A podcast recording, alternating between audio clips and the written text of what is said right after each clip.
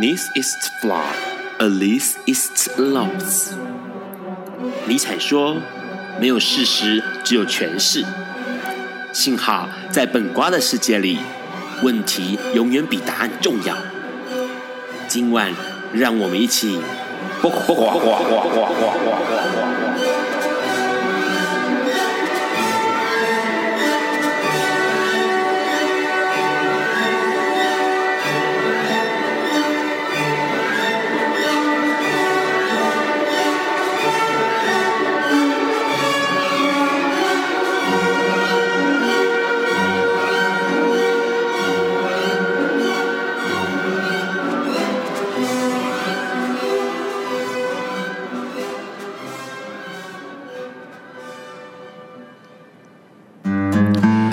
各位朋友，大家晚安。今天是二零一六年四月十四日，礼拜四，现在是晚上九点钟。你所收听到的是播瓜笨瓜秀 Live 直播。哦，四月初，很多人都会想到一件事情，就是要去泰国泼水节。哦，是不是每个人好像已经有听说一些朋友买了机票，立刻飞出去了啊？那一定要注意一下哈，因为今年呢，哎，之前那个 Rance 有听说什么啊？反正恐怖攻击，然后选择人多的地方啊。那这种事情听一听，也许就好，但是还是要小心自身安全。那当然呢，泰国因为有一些呃考量上面，好像今年禁止泼水还是什么样的。不过没有关系，大家呢没有看不到水，可以看到阿妹哈。听说阿妹也是要过去唱歌的啦哈。好，在这个讲完泼水节之后呢，要讲一些这个礼拜的新闻。这个礼拜新闻有一些蛮有趣的事情哦。在四月八号的时候呢，其实有很多人都注意到这件事情了，就是艾滋的朋友们、帕斯蒂朋友们，你们现在可以在高雄的朋友了哦，你可以在这个不是医院的地方，也就是药局的地方来领药哦。这就是艾滋药局有三药。局的一个推行，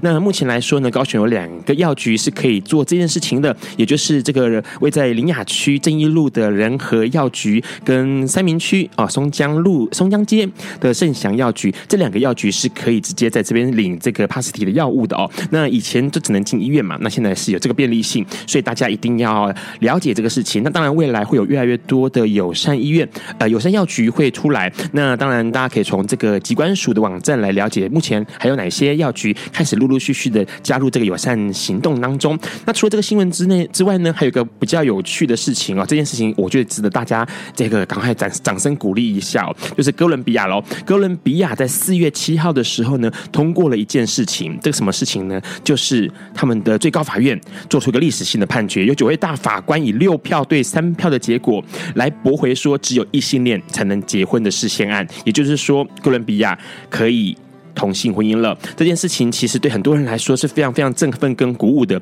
因为一直以来哦，拉丁美洲其实不是那么的对同性恋友善的。那目前来说，哥伦比亚通过这个法案之后呢，是继这个巴西、乌拉圭、阿根廷之后呢，第四个同性婚姻合法的国家。那这件事情其实是值得大家那个呃眼睛一亮的。那当然说到同性婚姻，一定大家这个礼拜一定很多人都注意到一件事情：苹果在四月十号的报纸头版头条。就写了这个美国知名的这个旅美时装设计师吴继刚跟相恋十年的同性伴侣这个库古斯塔。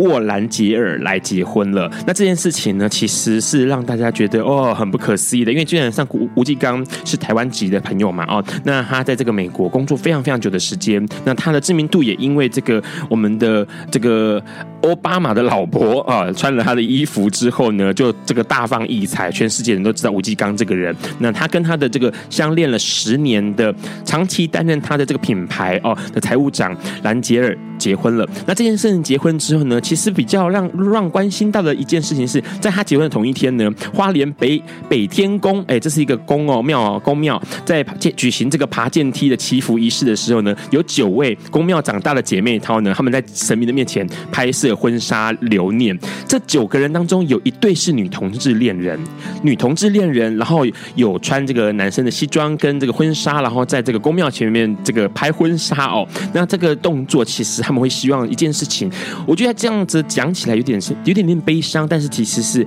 令人很很欣慰的，因为他说吴吉刚结甜蜜结婚了，那是不是台湾的同志呢也可以被祝福？那当然，花莲的同志是不是可以被祝福？这是他们非常非常在意的事情哦。那当然，在这个美国有好消息，然后台湾也有这样子的举动，希望能够往前进一步的举动。那中国大陆呢？其实过去也有，过去之前在笨瓜秀里面，让有提到湖南有一对男同志朋朋友们想要结婚，可是问题是被拒绝了，所以他们两个在去年底的时候向法院递出这个状状状诉，吼，要告要这个控告当地的民政局。好，那这件事情其实在让眼中看起来是非常非常厉害的哦，而且非常非常勇敢的。可是问题是呢，今天哎，也就是四月十四号，昨天呢，其实四月十三号的时候，他们就开庭宣判说，因为这两个男生都是男性，不符合婚姻法，所以呢要驳回他们的告诉，也就是他们告不成了。那这件事情其实当时在这两个湖南的男生哦做这个举动的时候，很多人都在关注，全世界都在关注，因为那是中国人权的一个往前迈进的一步哦。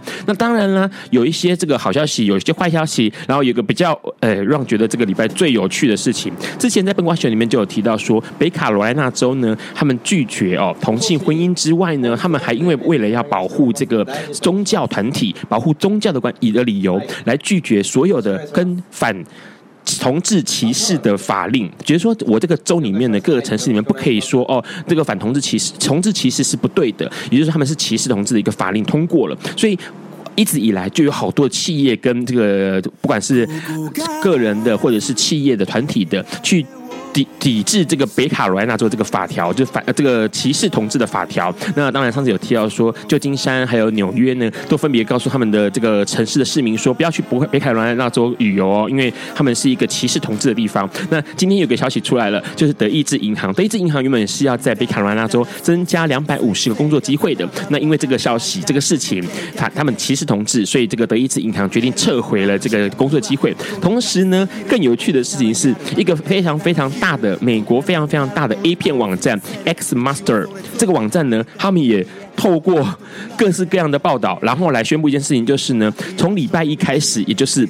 从这个礼拜的四月十一号开始呢，北卡罗来纳州的所有的用户是看不到 X Master 的网站的。那这个网站其实是一个非常非常大的 A 片哦，非常非常的色情片的一个网站。那里面呢，据统计，北卡罗来纳州使用的使用者三月点击了跨性别就有四十万次，那点击男同性恋者的这个关键字的也有三十二万次。换句话说，看的人不少。那他们就决定说，那我们就把你这个看的权利。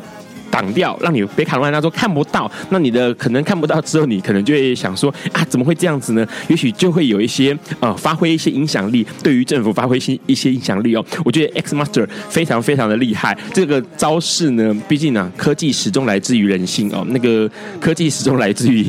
人性的那个性哦，上下引号夸起来，所以呢，这件事情也许会发生一些效果来。那最好玩的一件事情呢，就是说，在这个消息发布之后，其实很多人都表示赞同，但是其实还是。是有一些事情是在角落发生的，我们没有注意到的。那也就是说，下个礼拜一的时候，四月十八号，法航要恢复飞伊朗这件事情。那这件事情其实飞伊朗的德兰德黑兰的话呢，会有一个情况发生，就是因为伊朗是这个同志恋同性恋是唯一死刑的。换句话说，其实很多空少同男同志的空少们，他们其实很怕飞往伊朗伊朗的哦。那这种情况发生的时候，其实过去就有情况是女空少们他们拒绝包头纱，好，所以说他们就拒绝。工作飞往伊朗这个路线，那现在的情况是有男同性恋的这个空少呢，就发起联署，希望能够工作上面能够尊重他们的工作选择权，也就是说，我可不可以选择不要飞伊朗？因为对于这种会判处死刑，对同性恋来说会判处死刑的伊朗来说，这个空少们是不愿意往这个地方飞的。好，接下来呢，我们待会会听到了，今天历史上今天是四月十四号，李斯科发生了这个抢银行的抢案哦，李斯科抢案抢银行，那今天来宾也很特别。别对 Ron 来说，他抢走人们的忧郁跟不快乐。那我们待会在听完这个 Nigel 的 My Place 之后呢，我们来听听看李斯科到底怎么抢银行了。有一天，亚里斯多德在河边洗脚，他看了看身边的学生，将脚抽出水面，再踏入河中，说：“此水已非前水。”另一位古希腊哲学家赫拉克利特也说。人不能两次踏入同一条河中，因为无论是这条河或这个人，都已经不同。就如同历史上的今天。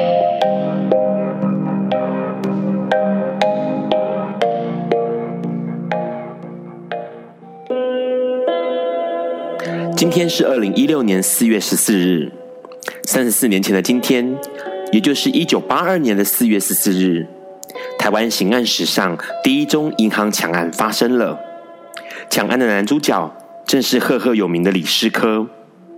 李师科案造成台湾许多重大的影响，其中至今一定每一个人都知道的，就是进出银行、邮局等金融机构时，必须脱下安全帽及口罩。李师科出生在战争连连的民国初年，在他十岁的时候，革命军打军阀，后来同样都是革命军的国共又互相开打了起来。二十岁前，李师科加入游击队，也跟着国民党来到台湾。三十二岁的时候，因病退役，以修车、开计程车为生，因此左右邻居很喜欢请他帮忙维修家电。李师科跟住家附近的人相处非常愉快，尤其是小孩子。李师科很疼爱小孩，常与邻居的小孩一起玩耍，小朋友也非常喜欢找他。像李斯科这样背景的老兵，在五零年代的台湾可能有数十万人。他们打仗打怕了，逃难逃怕了，有个地方能安身立命、了此残生，是唯一的愿望。所以他们甘于接受国民党与国家的安排。包括人住哪，有多少粮票、邮票，选举投票怎么投。他们心中希望后代子孙能够接受好的教育，在一个公义、公正的环境中长大。所以，当李斯科看到国家银行大量的将金钱放给特权，成为呆账，同时政府对社会贫富差距悬殊置之不理时，李斯科悲痛许多人牺牲青春、牺牲性命。与家庭捍卫的国家竟然腐败至此时，决定抢银行泄愤。为了进行抢案，五十三岁的李思科先在台北市金华街一九九巷，以假借询问永康街位置，用只能填装单发子弹的土造手枪，射杀了教廷大使馆服勤的保安大队员警，并抢走他身上的点三八左轮手枪。之后的两年时间，李师科锁定警备人员不多，并经常调派人员外出运钞的台湾银行古亭分行。他多次用换钞的理由进分行观察柜台作业情形。一九八二年四月十四日下午三点二十分，李师科手持抢来的警枪，戴假发、鸭舌帽、口罩，蒙面闯进银行，并大喊：“钱是国家的。”命是你们自己的，我只要一千万元，你们不要过来。钱是国家的，命是你们自己的。这句话后来成为很长一段时间台湾电影的经典台词。李师科枪伤一名银行副理后，跳上柜台，抢走了新台币五百三十一万余元，夺门而出，进入旁边那条后来被当地居民命名为李师科巷的防火巷离开。台湾治安史上首件杀警夺枪再抢银行的案子，成为全台湾的热门话题。警方悬赏两百万元破案奖金，高层更下令限期破案，因而产生了王银仙事件。李斯科犯案后的二十三天，外形、口音、姿态，甚至汽车颜色、住家被单样式、图案，都与李斯科几乎相同的王银仙，被女儿的男朋友检举。并遭到急于破案的调查小组员警逮捕。王银仙被逮捕后，遭受五名警官非法拘禁，并刑求逼供。王银仙受不了刑求，承认抢劫银行，但在五月七号凌晨押解途中，跳下秀朗桥自杀明志。王银仙自杀几小时后，警方逮捕到真匪李世科。李世科告诉记者，他因为看不惯社会的许多暴发户。经济犯罪一再发生，所以早就想抢银行了。侦讯时，他再次重申，是因为对现实不满，对社会不满，所以犯下此案。五月二十一日，李师科依惩治盗匪条例判处死刑。五天后，在新店安坑枪决。李师科代表着对国民党带来百万军民来台，却无力照顾，让所有老百姓生活不下去的控诉。死后受到许多人尊敬，更被视为是第二位义贼廖天丁。在新店的无天禅寺更有塑像供奉。值得一提的是，被误抓的王银仙则成了事件的陪葬冤魂，并促使所有人对人权的重视。立法院快速通过了刑事诉讼法第二十七条修正案，也就是俗称的王银仙条款，让被告人可以随时的选任辩护人，希望能够避免刑求逼供再度发生。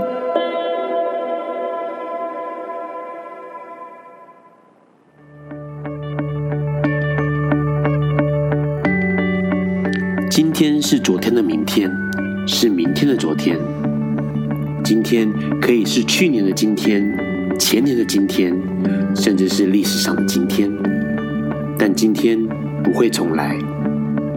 你今天过得如何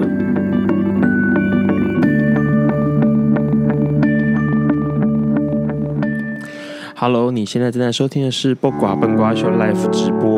刚刚先听到了二零一四年出的一张专辑，这个歌手的名字日本歌手叫 n a j i n。那他的是一张专辑叫《My Place》，然后这个歌手还很难找哦，因为基本上他是一个好像很新的歌手，而且在台湾其实完全没有翻译，所以那个让念他的名字是靠着那个 Google 发音发出来的 Neijin 啊。那他的歌词里面讲的是写给一些追逐梦想的人的内容。那相对让来说，其实追逐梦想有很多种方式，李师科的犯案其实也是追逐梦想的一种。那同时，王银仙他的死亡造成了台湾现在哦，任何的被告都可以有权申请一个辩护人哦，来帮自己辩护。这件事情的改变也是一个梦想哦。其实今天来宾很特别，因为刚刚 Ron 其实有提到说，这个呃李师科抢的是银行，那这个来宾对 Ron 来说，他抢的是忧伤跟不快乐。Hello，哎，大家好，呃，各位线上听众大家好，我是东区德。东区，哎，为什么叫东区的？呃，因为我以前工作的地方跟呃玩乐的地方都在东区，所以，因为你知道有个东区德不挑，糖不挑，我知道啊。好，那所以你就知道为什么 Ron 想问你说为什么叫东区德？是是，我是蛮，我也是蛮不挑的啦。OK，好，好，那个其实我跟东区的 Ron 跟东区的认识还蛮先，哎，先问一下，嗯、你为什么要出那么难的歌啊？那个刚刚那个 n a g i n 的那个歌真的很难找。哦，对啊，其实。这个歌手我会选他的歌，是因为有一次呃前年我去日本玩，就是二零一四年前年，然后我在上野的呃捷运站附近，我遇到了他，他在就在路边唱歌，是。他我看他一个人拿着麦克风，然后接着一条喇叭，不管路上经过的人有没有理他，不管有没有人聚集在他身边，他就是义无反顾的一首歌接着一首歌唱，我觉得他很有热情，他就是一个追逐梦想的小伙子，大概二十几岁。我当下被他深受感动，我就冲过去跟他说：“我要买一张专辑啊！”当然是用，当然是用比手画脚了，因为我不会讲日文了。OK，然后他就给了我一张他的专辑，啊，然后给了我一张他的那个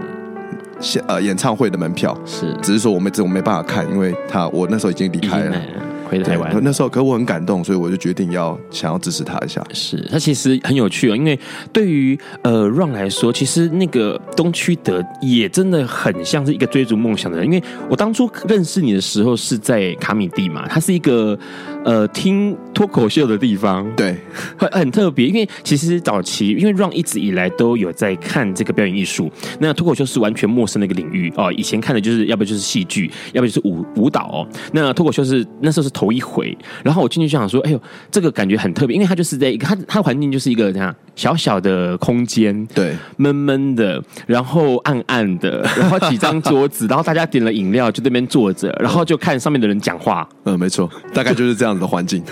就是看上面的人讲话。然后它不像呃舞台剧还有演出，后面它就是讲话。可是很有趣是，他就会一直要丢梗出来，然后让大家觉得哎，其实还蛮好笑的，就可能几分钟几分钟一段的时间就会丢。其实后来台湾好像越来越多这样的表演，比如说鱼蹦，对啊鱼蹦，或者是还有好几个都是这样子的形态，就是在一个地方，然后大家来现场的。对，没比较没有录影也是后来的事情，可是自己都是现场的嘛。嗯嗯嗯。问一下说，说其实比较有趣的是，刚刚我们听了几个那个有趣的新闻，我想问一下，假如从我们不要那么政那个政治哦，或者是不要这么像 Ron 一样这么的激动冲动的去看这些新闻的话哦，嗯嗯嗯，你怎么样看那个湖南两个男生，然后被地方申请要结婚，然后被驳回，然后他们想要告那个民政局，然后后来告不成了。假如你是用从一个那种喜剧演员或者是脱口秀演员的角度来的话，你会想要怎么样看这件事情？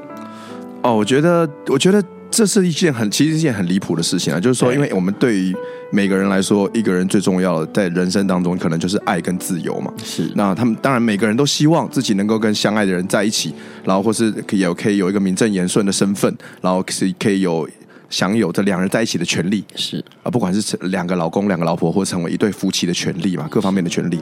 那所以，对，如果一个人两个人相爱，可是却不能在一起，这就有点像。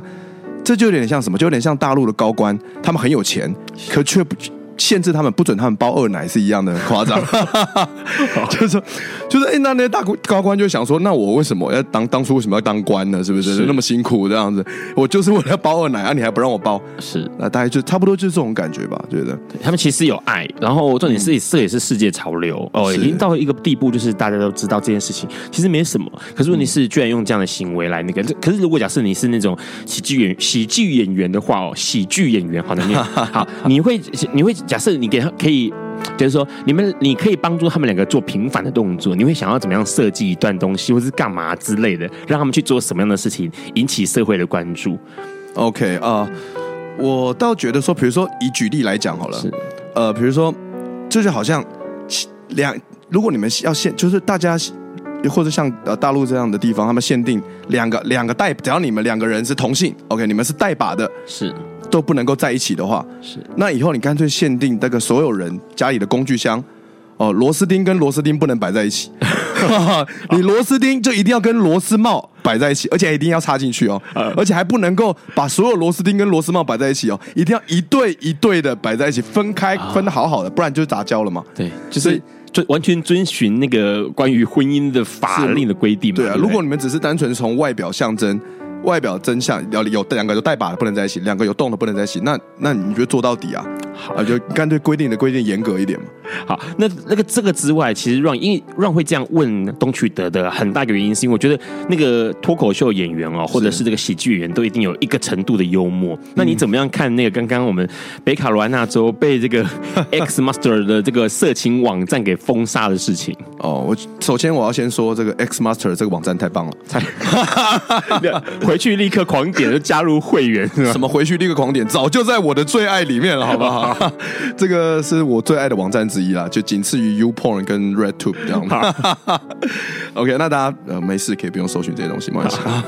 那我觉得这是一件非常高明的事情，因为像你刚才讲这数据嘛，这个双性恋观北卡罗来纳州观看双性恋 A 片的人四十万，可观看同性 A 片的就有也有三十二万，哎，几乎是一比一耶。是，所以其实影响这影响层面是非常非常大的。哦是，所以你想想看，如果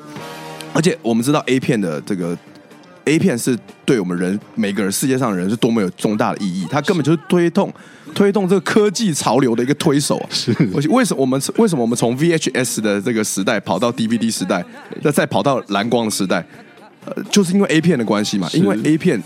帮我们这个带领这个时代的潮流，像到现在的虚拟实境 VR 也是一样。是，所以我觉得。如果 X Master 持续这样下去，然后 U U Porn RedTube 也加入的话，欸，政府官员自己第一个就是受不了了，好不好？他们想说，哎，为什么我们自家都点不上？隔壁州的某某朋友告诉我说，都看得了，然后哎，糟糕，原来是原因的话，说不定会改变想法。真的，这全卡。北卡罗来纳州一定暴动，一定暴动。其实很有趣，刚刚聊一个事情，就是那个科技始终来自人性。我想到一个过去一件事情，因为之前我们在做同志运动的时候，有一次是希望能够邀请一些立委候选人来发表政见，嗯，那希望这件事能够直播。然后直播的过程中想说，哎，要用什么工具哦，被直播扩散出去，让大家可以看到。后来马上想到说，哎，有个东西叫 Cam Four，不知道东区的知不知道？我不知道，在男同在男同志圈很流行，那个东西就是一个有点类似以前的十，就之前的十七，我可以直播。哦色情，而且是纯色情哦，是是是，那可能就是打手枪啦或干嘛，女生也有，可是女生占比非常少，都是男同志在使用。然后那个网站很厉害，是说你开了一个视讯之后，一个直播之后呢，上百人点阅，同时点阅，网络不会累格，所以太厉害了吧？他的网络是非常好的哦。嗯那我们就想说，天哪，这是科技始终来自于人性哦，因为基本上太多这样的需求，所以这个网站搞得非常好。我们说那就用 Canfor 来直播 立委候选们的证件发表吧，因为那东西超棒的，而且只是我们想到说，基本上在 Canfor 里面可以看的人，应该对这件事情可能也不太感兴趣吧。对对对对。好，刚跟东区的聊那么多，我们先听一下，也是东区的指定要听的歌哈，那个和田宪子的老日记。听完之后，我们再回来现场。Hello，你现在正在收听的是《不瓜笨瓜秀》Live 直播。刚刚听到的声音是和田宪子啊，和田宪子是谁？很多人不晓得他的名字，但是如果你有看那个任何日本频道网站里面，我日本的电视台里面哦，只要是有谈话性节目或是搞笑节目，里面有个谐星男生头发的那个就是和田宪子，然后老老的。刚刚唱的歌是一九七四年的老日记，这是他第十八张作品。那他其实还蛮强的哦，基本上你不要看他是谐星的样子，他现在就是以谐星姿态出现。他在一直到现在哦，到二零一四年第六十五届红白大赛的时候，他就是拿《老日记》这首歌来参加比赛的哦。那这首歌呢，也是他第三十八次登场演唱。那这个是。日本女歌手里面唯一一个次数上这个红白大赛最多的一个女艺人哦，那她是一个韩裔的日本歌手，她擅长的是歌谣啦、流行歌、蓝调、节奏蓝调、爵士乐，还有这种 soft music 灵魂乐的东西。只是比较有趣的是，从二零一三年开始一统计，往前再推五年，她是三十岁以上日本男性最讨厌的女性第一名，而且她是万年名单，就是一直都不 都不都没有下榜过哦，没有离开过最讨厌的第一名。问一下东区的你现在几岁？哦，我今年三十三岁，所以你有在三十岁以上的 范围之内，好像是有哎。那你为什么那么喜欢和田宪子？哦，其实我一开始对和田宪子也不熟啦，是，我就我了解，她就是哦一个常上综艺节目的啊，一个大姐嘛，对，就是哎感觉年纪要有点大，然后弄一个小瓜呆的头发嘛，对，然后老老的中性中性的打扮，是，就觉得哎她，然后平常她给人家在节目上形象就是还蛮凶的，是，有时候还会骂哭这个小妹妹这样子，她是老大姐的，她是老大姐，对，哦那。我对他其实印象只有到这样，直到有一天去年我看了一部电影，叫做《极道好声音》，一部日本电影。然后那个电影呢，就在讲一个黑社会的大哥跑去呃当这个组一个摇滚团当主唱的故事啊。然后他那个大哥失忆的时候，他什么东西都不记得了，可他在脑海中出现的第一首歌就是这首歌啊。然后他用他非常澎湃的声音唱出来之后，哇，惊为天人！我觉得这首歌太棒了。我根本不知道这首歌原唱是谁，我觉得这首歌太棒，我一定要找到他。后来我才发现，哦，原来就是和田宪子唱的。对，所以我就听他，我就爱上了这首歌。是，而且他的声音其实很特别，是因为他声音很像男生。对，然后是这个豪迈式的唱法，没错。然后他个性上也是那种豪迈式，但他看过他的那个上节目的知道，他就是老大姐，日本那个演艺演艺能界里面哦，大家的辈分很凶的。问一下，艺能界的那个战况，你从电视上看得到，自己为什么想要进入这种也算是艺能界的一部分啊？脱当脱口秀演员，为什么想要当脱口秀演员？哦，呃，如果其实当脱口秀演员，真的这件事情是阴错阳差了哈。因为我我我从小就很喜欢喜剧啊，我从小就是看这个自尊大爆笑长大的，是我就觉得哦，喜剧太棒了，可以带给大家欢笑，然后自己又很有成就感，所以我小时候在班上就试图想当那开心果，不管成功或不成功了哈，就是一直想逗大家开心，让我自己很有表演欲望。是，那只是我一直没有那个舞台啊，没有那个机会，然后我那个胆那时候也没有那个勇气啊，然后一直到最后后来。我因为实在没勇气，可我又很向往那个舞台，所以我就跑去做幕后工作人员，我就跑去做综艺节目。嗯，哦，然后之前好像有在那个呃电视台后面写一些剧本，说朱哥、朱氏、朱哥、朱哥会社、朱哥会社写一些编剧的东西。对啊，那是一直。呃，在那边工作工作很久了之后，然后刚好有这个讲脱口秀的机会，我就决定说，我一定要试一试看看。是，我就冲上台去开始讲啊，一讲就讲了六年。那个台是电视台的台吗？哦、还是说刚刚说的卡米蒂的台？哎、欸，对，那个台就是刚刚你讲的那个卡米蒂俱乐部，对，Comedy Club。对，为什么为什么会有那个机会？那个机会是怎么来的？就是、哦、他是有招人去当他们的就是表演者吗？还是什么的？对，就那个时候刚好那个老板 Comedy Club 的老板 social 啊，是，然后他就是希望可以增加自己俱乐部里面的演员，他就公开招募，然后请大家来报名，然后来上培训课。我想说，哦，这个机会太好了，还有培训课，有培训课，真的有这个机会太好了，我就想说，我一定要把握这个机会，因为这是我唯一感觉那个时候。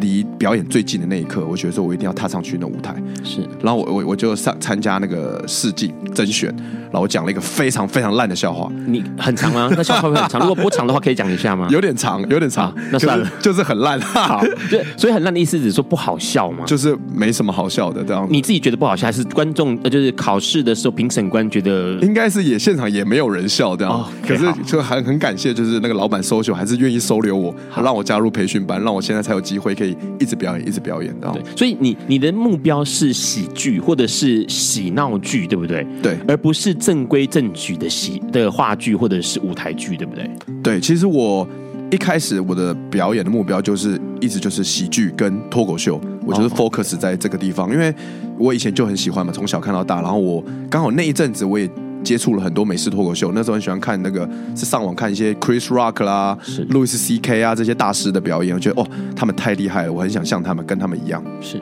可是其实比较有趣的是，因为美式脱口秀，我觉得脱口秀厉害的地方是有些梗或一些点，那个点要切中要害。嗯，那可是有时候美式或是我们都说啊，有一些欧式的幽默或美式幽默，其实台湾人是不能够理解的。就是是是，是，你可能看到说，哎，同样看一部片子，然后那个是外国片，然后可能外国人就笑哈哈，可是我们就看了就一头雾水，不知道他哪里好笑，所以在这个切换的过程当中，你还是必须要把一些从那边学到的东西，可能还是要一些改变跟转换吧，不然台湾听众可能或观众看起来就不知所云。哦，真的，真的会有这样的情况哎，就是说，有时候，因为我们说这个美式笑话、英式笑话，有时候他们就是偏冷调，是他们就是冷冷的，他们自己不笑，冷面笑匠，然后丢出一个东西，啊可能是一个反差，或者是丢出一个呃不同价值观的东西。可是如果是他们常美英美常接触这种文化，他们自己就会笑得很开心。可如果同样东西摆在台湾的话，还真的不一定会 work。所以你必须在那样子的冷调笑话跟逻辑之上，你必须加一些表情，加一些。动作加一些夸张的那个一些动肢体动作跟或甚至情绪进去，是，然后才能够提醒观众说这个是笑点哦，是。哎，这个地方有趣哦，是哦，这样的观众就会啊 catch 到，就会就会知道要那个时候该笑了，这样。所以你的表演形态都是你一个人讲，还是说你有呃你你是习惯一个人讲，还是说像有一些像鱼蹦他们都是最早就是两个人的组合嘛？那你都是这样的一个人，还是说你有两个人的组合？是哪种形态是你比较？哦，其实我两个都有，两个都有在做。那一个人的就是美式脱口秀嘛，就一个人拿着麦克风在台上讲一些自己有趣的观点。是。那两个人的话，那种就是我们说叫像是相声。或是叫漫才，对日就漫才，其实就是日本的相声啦。是哦，这那其实这个我也有在做，是因为其实之前让有一阵子还很迷那个鱼蹦，然后去找一些呃影片来看，然后甚至还看看过一个访问，是访问鱼蹦的老师、指导老师，他们好像有好几个指导老师。嗯，然后指导老师就很特别去讲说，刚刚你说那个漫才的方式，他其实有一个固定的模式在，比如说一个人就要扮演一个很震惊的，他的态度一直都很震惊，然后另外一个就要扮演一个完全是脱序的状态，装傻。对，装傻，然后他们就会有一个反差跑出来，就是装傻的一直要装傻去弄那个装震惊的，那震惊的要设法把他拉回来。没错。那我觉得那个过程当中其实他有互动，可是一个人的美式脱口秀似乎你的互动很困难的，就是说你一个人要跟自己互动，是不是？对，其实一个人的脱口秀它难就难在你没有搭档帮助你，是，所以你必须你的互动必须来自于你跟观众的互动，是。所以变成说，所以我们有时候我们说你表演脱口秀的时候，如果你在台上。太演太演也不好，观众会观众会觉得说你跟他有距离，是，你就你就因为我们说演戏演舞台剧，就是它其实是有个第四面墙在那边的，是哦，是你是在一个密闭的空间去演出，那可是脱口秀最不需要的就是那一道墙，你必须跟观众直接的对话，直接的沟通，你跟观众现场互动，根据观众的反应，你再即兴的丢出一些东西出来，那个就是脱口秀的精髓。因为记得，因为其实后来让看过第一次东区的演出之后，然后后来还是有在上网上找了一下，然后有一段我觉得很有趣，因为我觉得那个举这个段子好像还蛮适合解释刚刚东区德的那个东西哦。因为有一次我是看到那个你讲，就是那段你反正你是讲说我以前是个饶舌歌手，然后重点是就在这个时候莫名其妙就有观众笑了，对，然后笑了之后东区就很生气说这什么是这个不是笑点，你们在笑什么？那可是因为他讲这句话之后反而更多人笑了，那因为大家对东旭的印象就是他是一个脱口秀的演员，他并不是一个饶舌歌手，而且看起来也不像。对，然后饶舌歌手对大家来说可能还有一个崇敬的、崇高的地位，可你不是，然后顿时大家就觉得这个实在太好笑了，然后就开始笑了。虽然问题是，待会让要问一下东旭他第一次上台的时候是什么样的想法？因为那个东西应该对他来说，哎，初生之犊是不怕虎呢，还是更害怕？到底他是 hit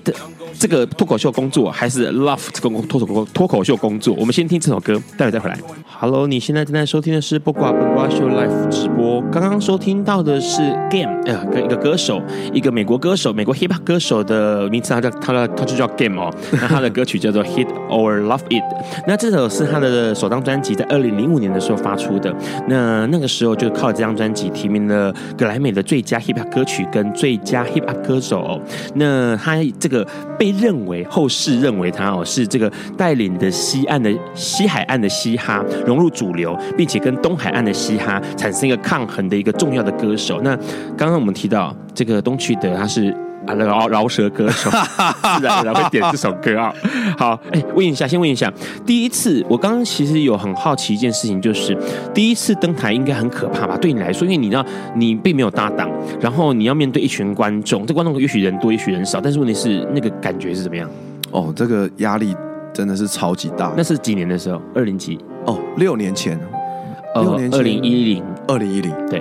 对，那个时候其实坦白讲。表演脱口秀这个东西，呃，不管你表演多久，永远都会有压力，而且那压力不小，因为就是因为你永远是一个人站在台上，没有任何人可以帮你，然后你要面对所有的观众，你要想办法让他们笑，而且要在最短的时间内，而且还希望他们一笑再笑，中间不要停止。是，所以其实不，我相我相信，不管我未来表演了几年，不管是十年、二十年。我相信我一上台，那个压力永远是在的哦。而且那评分好像是立刻评分呢，就是说，我刚刚说的评分是指说，呃，演一个标准的舞台剧、传统的舞台剧、话剧，演了之后，呃，最后面 ending 看到观众哭了啊，这个分数是好的。可是你不是，你是可能两秒钟之后，观众要是没笑，完蛋完蛋了，你就。被扣了一次分，对，然后观众笑了，哎，立刻就给你加了一个加了一个分，那个评分是立即的耶，这就是他最可怕的地方。可是，哎，您说，对，你永远不会等到最后你才知道你的分数，你永远是上台第一秒你就开始接受观众的考验。然后，通常脱口秀的时间长度是这样，就是一次十十几分钟吗？还是？哦，我们一开始初学者的时候。刚我刚上台的时候，我们都会表演大概五分钟左右，是因为我们没有办法，还没有办法可以控制观众到这么长的时间。然后等你慢慢表演经验越来越多的时候，你可能可以表演到十分钟、十五分钟、二十分钟。那像是我们刚才讲的那个 Chris Rock 或是 Louis C.K. 这种美国的脱口秀大师，他们可以开一个个人专场的时候，他们就会表演长度会到一个小时或一个半小时左右，哦、一个半小时的时间，嘀嘀咕噜一直讲就对了，对，对因为。不能停啊！你有没有像让做节目还可以放一下歌？没话了，我们歌放久一点；有话歌就少放少一点。可你不行啊！就是脱口秀演员要一直讲下去的。没错，而且重点是，其实之前让看呃电视上面其实有讨论到你的小 S 嘛，小 S 他其实很厉害的地方是因为他其实花很多时间，他一直在磨练自己。你看他早期主持跟后来主持就差很多。嗯，他说他其实他一直很长一段时间他做的功课就是他。每一个笑梗，他都是铺好好的，也就是说，他其实他可以控制我大概几分钟之后要试出一个笑点，而且一定要让观众笑。然后那那个计算是算好的，好像三好像是说三分钟左右要一个小梗，小小的笑点，五分钟一个大的笑点，然后一直不断的下去。所以他其实，在讲话的过程当中，不管是在主持的过程当中，或者是那边搞笑的过程当中，他其实一直在想说，我待会还要干能够干嘛，而且反应又要够快，因为可能他是跟来宾反应，然后脱口秀演员是要跟观众反应，对对。可是观众如果没反应怎么办？哦，这是好问题。如果观众没反应的话，你必须要赶快呃转换。观众的心情，就你也也就是说，你必须要赶快转换你当下在讨论的话题，表示那个话题观众已经无感无感没有兴趣了，所以你必须可能在你转换到下一个话题之前呢，你必须先跟观众互动，要先跟呃先跟观众把距离拉近，就说好了，就可能讲说，哎，我看大家好像今天蛮冷淡的哈，今天怎样，心情不好是不是？来，我们来现场观众访问一下好了，哎，你最近怎么了？其实那个时候你脑子在想说，完蛋了，我要死掉了，我，我下一个话题在哪里是吗？这其实，那其实话题是已经先准备好的了，只是说，在我进入下一个话题之前，我必须先跟观众把距离拉近，先跟观众聊一下，然后试图掌握一下观众的，转换一下观众的焦点，因为观众前面的焦点是想说啊，这个脱口秀讲的话题不好笑，我没兴趣，这个人好像不是很好笑，所以我必须转移他的焦点，让让他说，哎，他下来跟我们互动了，会发生什么事呢？嗯，有点好奇，当然好奇，让他们的好奇心跟专注力再次回到舞台上，对，然后等到发现我发现我把他目光抓回来之后，我再继续下一个话题，是那试图可以让观众的这个心情好一点，这样子。所以对你来说，最上台这件事，上台表演这件事情，最可怕的事情，应该就是刚刚说的吧？没错。帮一群军阀，或者是 帮一群，然后法官在讲脱口秀，应该就是这种感觉吧？就大家都冷漠的看着你，或者在一群在一个摩阿婆里面讲脱口秀，差不多这种感觉。好，这是你最害怕。那你有没有遇过最喜欢的情况是什么样的情况？哦，最喜欢的当然就是观众反应超级热烈，然后不不止大笑又拍手这样子，那个就是对于我们脱口秀演员来说是最有成就感的一刻，就是。呃，看得出来，大家就是陷入了那个笑到不能再不能自拔那个状态，就对。没错，那当然有时候会有会有一些观众朋友很热情，他表演完之后，他会跟你说啊，东区的我真的很喜欢你的表演，我觉得你那个什么笑话好好笑哦。那个时候我就觉得哇，太好了，就是觉得哦，做表演真的太棒了这种感觉。所以你要喜剧演员就是希望观众笑，对他来说是最大的成就感。然后那个悲剧演员就是你一定要哭啊，对对对，对，你知道看到你哭了，他就觉得哇。今天这个表演绝对是有已经尽力了，而且重点是你感受到我的尽力了。问一下，你之前那个最让你觉得好，那你就记出一个那样，你翻出一个你觉得最好笑的梗，或者是你的笑话，我们来听听看那个观众听众们是不是会被你感受到。我讲最好笑的压力有点大，不过我可以讲一个我平常常常表演常常在说的一个笑话好，好，就是。呃，大家不晓得大家有没有去这个中国玩过哈？是。那大家知道，你去中国玩有一件事情要特别小心，就是他们很喜欢把这个好莱坞电影配上中文配音。是。哦，这相当可怕，所以所以大家去中国千万不要去看好莱坞电影。哦，像我就有亲身经历啊，像我前几年呢，我去这个上海看世博嘛，哦，因为二博跟三博不在，所以我就 嘿，世博我来喽，来喽。哦，然后我就在住在上海的旅馆里面，然后就无聊，我就打开电视。我打开摄影室一看，我就发现，哎，电视正好在播一部非常经典的好莱坞电影，叫做《铁达尼号》。是啊，大家知道这个铁达尼号是由这个里奥纳多·迪卡比欧所饰演的这个年轻小伙子杰克嘛？他跟他的伙伴呢，好不容易搭上铁达尼号，于是呢，他们两个就非常兴高采烈的跑到船头前大喊：“俺是使节之王，牛逼！”我说：“我靠，杰克山东腔啊，这太可怕了。”所以基本上这件事情，你要这件事情，其实很多人会那个会在想说，我们到时候如果是看到那个大陆的哦，大陆因为大陆我们都知道大陆很喜欢直接翻，没错，然后直接又直接配音，对。然后就是有这种效果，对对对对对。好，刚刚其实那个东旭的示范了一个很，我觉得真的还蛮有趣的一个一个故事哦。那这个东西其实之外，我有一个事情比较好玩的，想要问一下东区的，因为其实很多人在这个呃，不管是演艺圈里面呐、啊，很多人会喜欢用到同性恋的梗，嗯啊，会这样问的原因是因为其实我发现到有一个状况，之前有一部电影叫《熊骂集》，其实很多电影都是这样，《熊骂集》是印我印象最深刻的哦。嗯、那那时候其实《熊骂集》推出之后，很多人说哦，好好笑。哦，很好看。然后，可是问题是，让自己去看了《熊马吉》之后，其实很不喜欢，因为里面的先不说，先不说他的笑梗或者他的笑料点，其实对我来说很下。很低俗，对，好，那很下流的一个梗。那除了这个之外呢，他不断的、不断的说好听一点是调侃同志，嗯，调侃男同性恋，嗯，说难听一点，其实是在霸凌男同性恋。那当然，那熊麻吉有一些桥段是这样子。那其实大家如果对熊麻吉没印象的话，还有一个电影就是周星驰的《九品芝麻官》，可是很多人都看过《九品芝麻官》，里面有两个山西的官差，然后一个。胖胖壮一点的，一个瘦一点的，然后两个人的互动就是同志的互动。嗯、那除了这个之外呢，在济公里面也有在房间里面吃香蕉的男同性恋的情节哦。或在功夫里面，大家都知道说那个洪家铁线拳的那个裁缝啊，欸、对，比较女性一点的动作。那可是问题是，其实很多人我不知道为什么说这个也娱乐圈这么喜欢用这样的梗去做一个笑点，因为这个段笑点对同同志来说看上去并不愉快，而且并不是一个好笑的地方。对。就你一个喜剧演员，或者是你一定写过很多关于喜剧，或者是想要逗人家笑的编剧或脚本，是那为什么他们会想要这么做，或者是说这样做你觉得合适吗？嗯，其实我说真的，就其实，在不管在哪一个领域，不管在电视圈里面，或者说在我们现场表演，其实我们呃会其实还坦白讲，还蛮常看到这种类型的笑点。那为什么这种类型的笑点会一直产生呢？其实某一部分原因是因为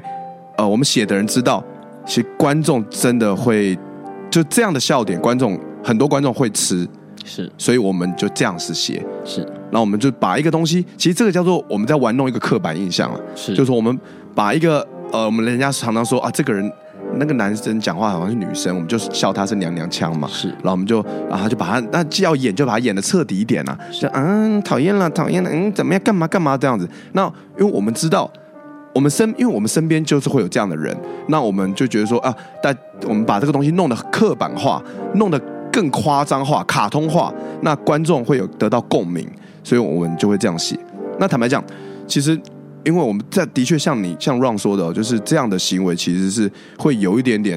哦，可能打压到同志呃族群。那其实这个是我们要检讨的，就是这表示我们。没有很认真的在讲笑话，我们在玩弄刻板印象这样子。因为其实 Ron 会想到一件事情，就是其实很多美国的戏剧，尤其是短片戏剧，或者是那种家庭那六人行啊这样的连续剧里面哦，其实很常弄的梗就是有色人种的梗。对，好，而且早期更常见有色人种的梗。但那个东西其实就跟目前来说还蛮常看到的开同性恋梗的玩笑，是一件让人家觉得哎。当然，相关族群的人看到可能会觉得不舒服。那可能在这个圈圈之外的人，可能看到觉得啊，好好笑哦！这个看起来大胡子的男生怎么讲话这么娘娘腔？然后哦，反差好大，或者是那个冲击性好大，很好笑。可问题是，其实那个东西可能到造成了某一些族群的朋友们的负面观感。那但是问题是，不可否认的，有一些东西是有趣的。因为其实 Ron 在二零零七年的时候要受邀到高雄去做个演讲。那那个演讲呃，Ron 的讲题是讲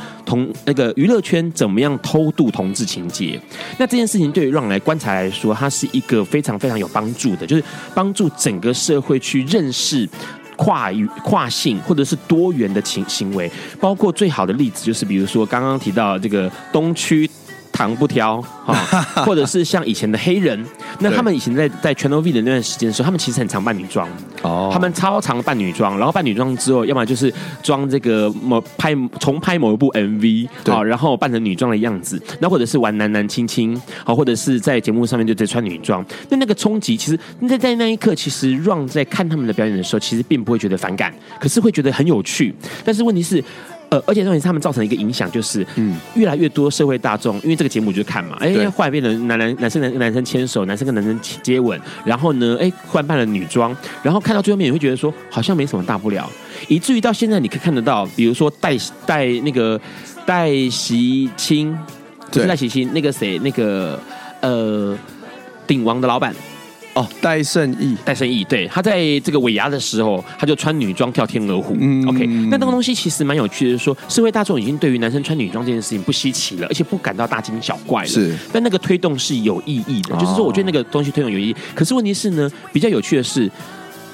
在很多的电影节目里面，电影表演里面，或者是刚刚说到脱口秀表演里面，似乎对于用同性恋的梗的使用方式，好像没有像刚刚说到 Channel V 那些演员们或者那些呃 DJ 们他们在使用上面来说，我觉得。不是没有，就他们比较高妙。那个高妙是反而会让你觉得说有趣，嗯、似乎是跟自嘲有关系。他们是嘲嘲讽自己，是把自己扮的女生，然后这样子弄，然后呃男他自己跟男生，然后跟自己男生接吻，然后似乎是有趣的。然后可是问题是，他并没有伤害到某一些人。是，可是似乎电影里面就会是直接指明的。某一个族群，或者是某一个人，或者是某一些行为怎么样？对，那个东西好像有一点点差异性。是是是。但我们要请东区德再跟我们多聊一点，怎么样化解？哎，毕竟他现在是线上的这个脱口脱口秀演员哦，怎么样化解这样的状况？在那个之前呢，我们先听一下 Mr. Telephone Man，这是 New Edison 的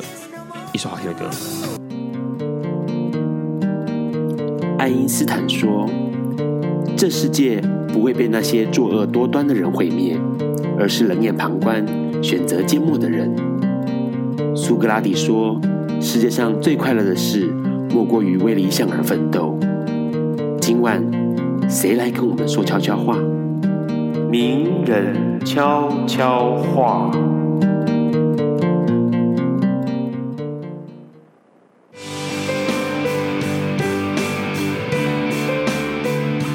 大家好，我是李刚。我总觉得人一生要浪漫，可是不可以天真。就说人要找到快乐，先要找到自己。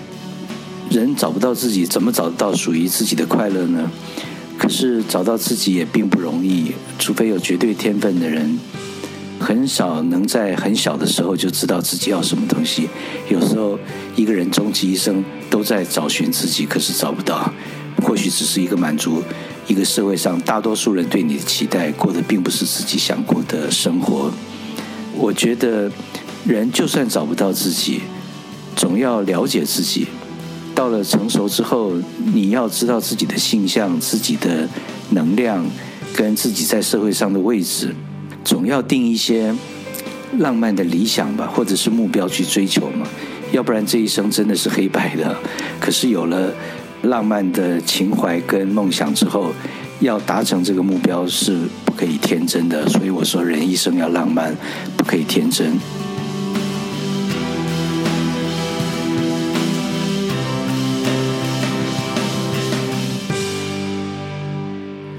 Hello，你现在收听的是播瓜笨瓜秀 Live 直播。刚刚收听到的是一九八四年新版本合唱团，OK，Mr. Telephone Man，他们是一九七八年的时候成立在美国波士顿的一个蓝调节奏节奏蓝调的一个团体哦。那在八零年代的时候相当受欢迎，而且他们是八零及九零年代男孩团体的潮流先驱哦。好，刚刚其实跟东旭的聊了很多，是有关这个，哎，为什么这个娱乐圈或者是这个脱口秀里面呢，常常会用到一些同志梗。哎，那同志梗其实说真的，会让同志朋友们看起来有点不太舒服的，像刚熊骂级的例子，或者是像九品芝麻官里面两个三西官差哦，卿卿我我的那个例子，其实感觉起来是不愉快的、不舒服的，而且那两个官差好像好像还死于非命吧，我还记得。好，那问题是，如果假设今天东区的现在目前算是在线上的一个脱口脱口秀演员，你会想要怎么样去？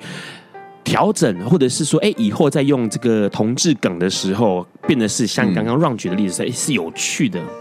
嗯，我觉得，我觉得，呃，首要的观念就是，还是要先站在同志的立场，就为他们着想了。是，就是因为其实坦白讲，我以前也是某种程度，我也是在这个共犯结构里面，因为我们这个演艺圈，我们就在这个做这个综艺节目，有时候写本。哦，就写写就不知不觉写到那个方向去，是这样子。那像我们以前常常在综艺节目，就是叫这个白云去扮女装啊，是啊，我们在她肉肉的、胖胖的，她扮女装就很可爱，对，然后我们我们觉得就有笑点，就会有已经有笑点了，对，就反串这样子。然后，然后，然后我们再找她跟再找几个辣妹摆在一起，然后就有反差了嘛，对。然后我们再请的哎这些人啊去跟那个我们其他男艺人做互动，是啊，就会有一些笑点出来。那我觉得呃。我觉得，呃，回到正题来讲，我觉得应该是说，我们要站在同志立场想，然后，然后我们要也要想说，哎，其实我觉得不一定两性的东西，有时候它界限不一定是这么清楚的哈。对，它也是有点，他既没有那么清，因为其实我们男生，其实每个男生他都会有女性化的一面，只是有的时候看你承敢不敢承认，或你有没有展露出来。是，像我，像我本身我是演员嘛，那我其实我常常也要自己化妆啊。是，那其实我也要化妆，因为我在上镜头的时候，那其实有时候我我觉得我跟娘们也差，我就跟我跟女生也差不多，就是哎，就就嗯，就会讲说啊，这个化妆品好贵哦，讨厌死了，专柜，然后我要去买开价的，对，我觉得这种感觉，所以所以呃，很多时候人家也会笑，人家我旁边人也会笑我娘，然后说哎呦，那个东区的你都是男人呢，你怎么还在那边用发箍啊？啊你还在那边哇那边擦眼影，然后这边擦这个。啊，或者那个刷睫、刷眉毛啦，什么什么，可是这是我工作需要的，我就跟他说，嗯，我就自有时候就自嘲的方式啊，就跟他说，嗯嗯，你不懂这些东西好用的地方在哪里，讨厌这样子，对，就 大概大概是这种感觉吧。其实对我来说，其实我们的界限并没有那么的清楚，是对，所以我觉得可以，其实其实以同理心来想的话。其实会有，其实它就会有一些有趣的东西在里面，这样子。是因为其实刚刚其实刚刚 Ron 有提到一个东西哦，因为呃之前在 Ron 的这个演讲里面有举到一个例子，那就是 Channel V 的 VJ 哦唐志忠，他就跟这个岭东科技大学视觉传播设计的学生们来合作，就是让这些学生们把它画成是女装，然后他们完全他就完全反串杨丞琳，然后拍了一支跟暧昧一模一样的 MV 哦，场景接近，然后呢这个装扮也接近，然后去做这件事。那有趣的是说，看完了之后，其实你不会觉得不有不舒服，然后是好笑的，然后就是觉得就像曹简刚扮女装是一样的同工异曲之妙哦，就是他扮的女装，然后你会发现说，呃。男生穿女装好像也没什么大不了了，就是久看久了之后，就会觉得那个界限被突破了，哦，那那个视野被打开来了，哦。那让在想一件事情，就是说，哎，是不是有一些有一些动作或者有一些桥段设计上面的时候，如果他不要跟负面的行为连接在一起的时候，他似乎因为这些人，比如说唐志忠，他扮的 MV，大家应该有看过暧昧的 MV 哦，上网就查得到，就是从头到尾就是杨丞琳一个人走来走去嘛，哦，然后搔首弄姿这样子。那唐志忠也是这么个搔首弄姿的，然后曹姐刚扮女生的时候，好像。也就是耍笨嘛，哦、对耍娘。他，他那个他最近呃那一支影片啊，就是他模仿那个杯原子，有吗？他在那个咖啡杯上面做各种体操动作，那实在太好笑了。是，那百看不腻。而且他重点是他的行为并没有伤害任何人，是，可他就是用一个女生 OL 的装扮在做那个杯原子的那个整个的，因为他就是要模仿杯原子的动作，动作 OK，然后到最后还摔到水里面去，最后一定要摔到咖啡里面。对，那那个东西其实很有趣，是说我们看久了之后会觉得说，哎，男生扮女装没什么大不了，然后跨性好像没什么大不了，嗯，女生阳刚一点好像也没什么大不了。我觉得那个久了之后，大家的社会上面对这件事情的看法就会变得不太一样。以前就会觉得说，哎，大惊小怪的男生怎么擦了口红，男生戴了发箍，哎，好奇怪。可是久了之后，好像哎，好像就是这样子。对，我觉得这个是最重要的，就是我们透过呃脱口秀，透过戏剧，我们来。呃，呈现一个多元的观点，让大家知道，其实这世界上各种人都有。是啊，其实我们我们彼此的界限并没有那么清楚。哦，就是我觉得这个是最重要的，给他传大家传递这个讯息。对，其实脱口秀演员很好玩，就是说他要很想随时要想很多的点，所以基本上你在生活中会常逗你身身边的朋友开心嘛，对不对？啊，会啊，会。那问一下，如果假设有遇到这种比较，当然你不可能随时出现在大家面前哦。那当然大家不可能说我每个，当然啊，每个礼拜都去看一下这些表演，或者是上网找些表演，当然是好的哦。那可是如果假设今天真的是心情不愉快，或者是闷闷的话，你觉得？怎么样的方式最好，可以让自己变得愉快，或者是变得让身边的人开感到开心的方式？哦，所以我觉得，首先就是，我觉得大家可以做的是，就是多观察。比如说，呃，你观察到，你观察到，你假设是，呃，你看到你的朋友今天心情不好，然后你就跟他说，哎、你就当你可以先关心他们，哎、怎么了？他说，哎、踩到狗大便哦，还是 怎么样？就是。好了，心情不好，怎么了？就先关心他。其实你光关心人家，他心情就变好了嘛。然后再来，你跟他，你就可以跟他说，你就可以跟他说啊，你跟你就可以跟他讲说啊，其实我跟你讲，我最近过得也也不怎么样。这样，因为我昨天晚上想要放松一下的时候，发现我家如意用完了，就是就有点在自嘲，有点在耍笨啊，希望。引起他的共鸣，这样这种感觉。好，那个 刚刚东东区德又提供了一些想法，就是多观察，看看旁边身边人的反应，然后呢，可能拿一些自己曾经有笑点的梗哦，然后来可以，也许可以逗对方开心。那当然，也许自己不开心的时候逗别人开心，别人开心了笑了，你可能也跟着就笑了。嗯，好，那最后面其实让有个私心，那个让想要讲一个笑话给东区德听，然后你评论一下好不好笑？哇，这个这个笑话，我觉得那个让一直以来就是不败的笑话哦。哇！然后重点是，我觉得这个笑话还蛮有意思，我太期待了。好，来，我要趁一下，剩下还有一分多钟的时间，就是说有一个妹妹她要结婚了，然后结婚之前她其实很难过、很忧郁、很悲伤，然后每天愁眉苦脸的。她姐姐看到之后，她就问她说：“妹妹，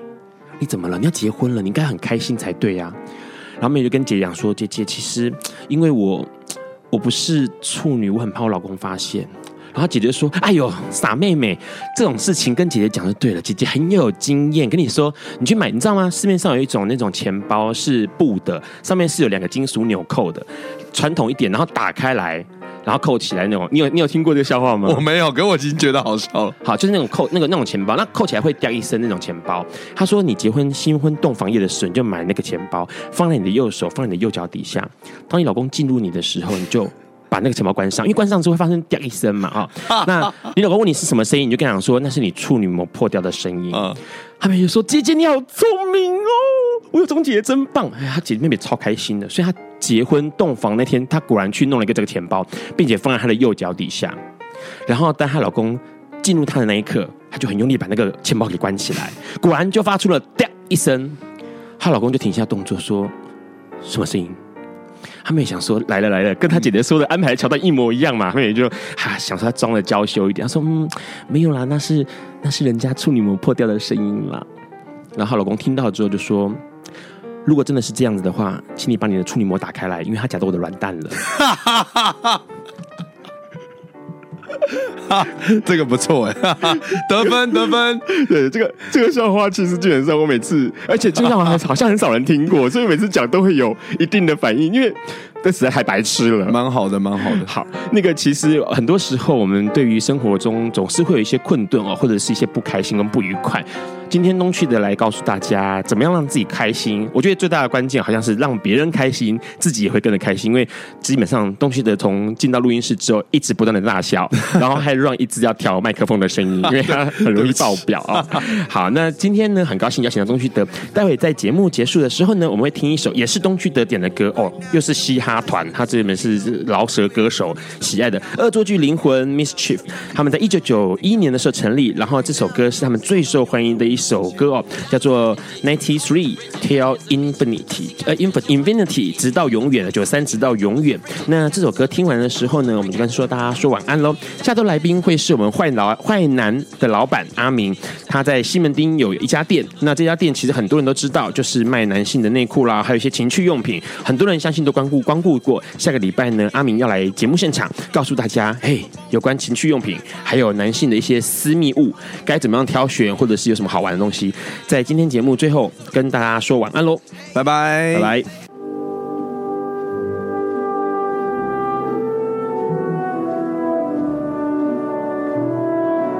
以上节目不代表本台立场，感谢路德协会与中华电信协助播出。